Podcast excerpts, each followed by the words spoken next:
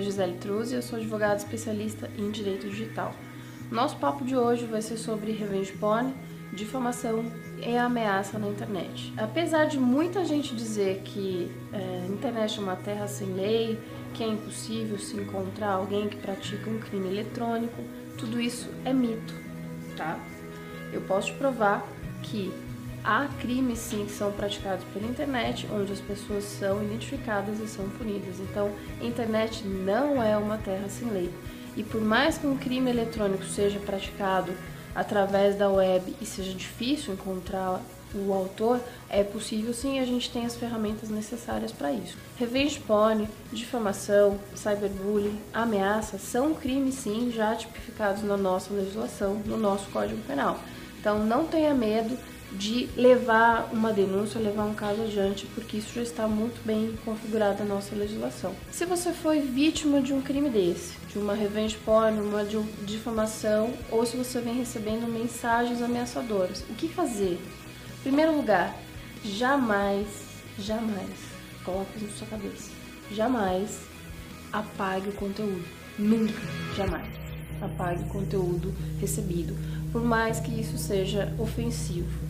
Essa vai ser a sua única prova contra esse indivíduo, tá?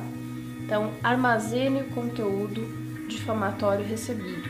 Tire prints desse material que está circulando na internet.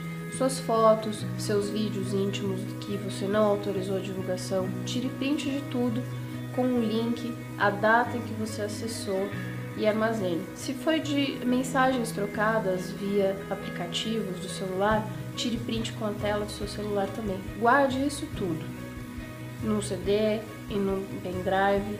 Materialize essa prova. Isso é essencial para você. Vá até uma delegacia de polícia, pode ser a delegacia mais próxima da sua casa ou do seu trabalho. Registre um boletim de ocorrência com essas provas em mãos. Você pode até deixar uma cópia desse CD com as provas na própria delegacia.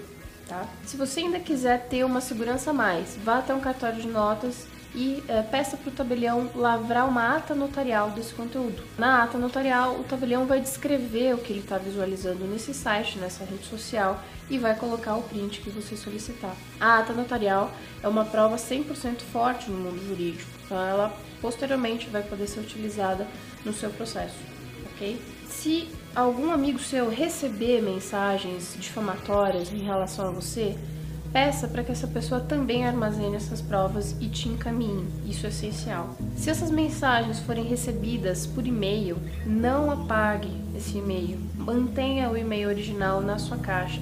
Nós vamos precisar desse arquivo para descobrir o conteúdo ali original do cabeçalho. É essencial esse cabeçalho original para descobrir o autor da sua mensagem.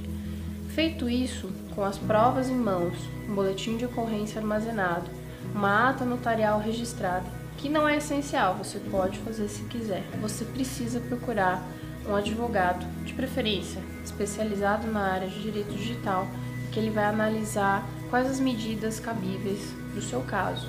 Esse conteúdo difamatório publicado na internet, ele pode ser retirado através de notificações extrajudiciais.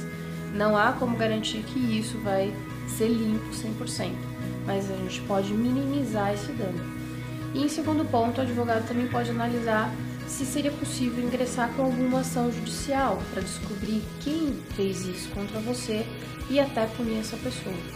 Ok? Então não se esqueça, tire prints de todo o conteúdo difamatório que foi publicado contra você, armazene essas provas, faça um boletim de ocorrência e uma ata notarial se for possível e procure um advogado especializado no assunto.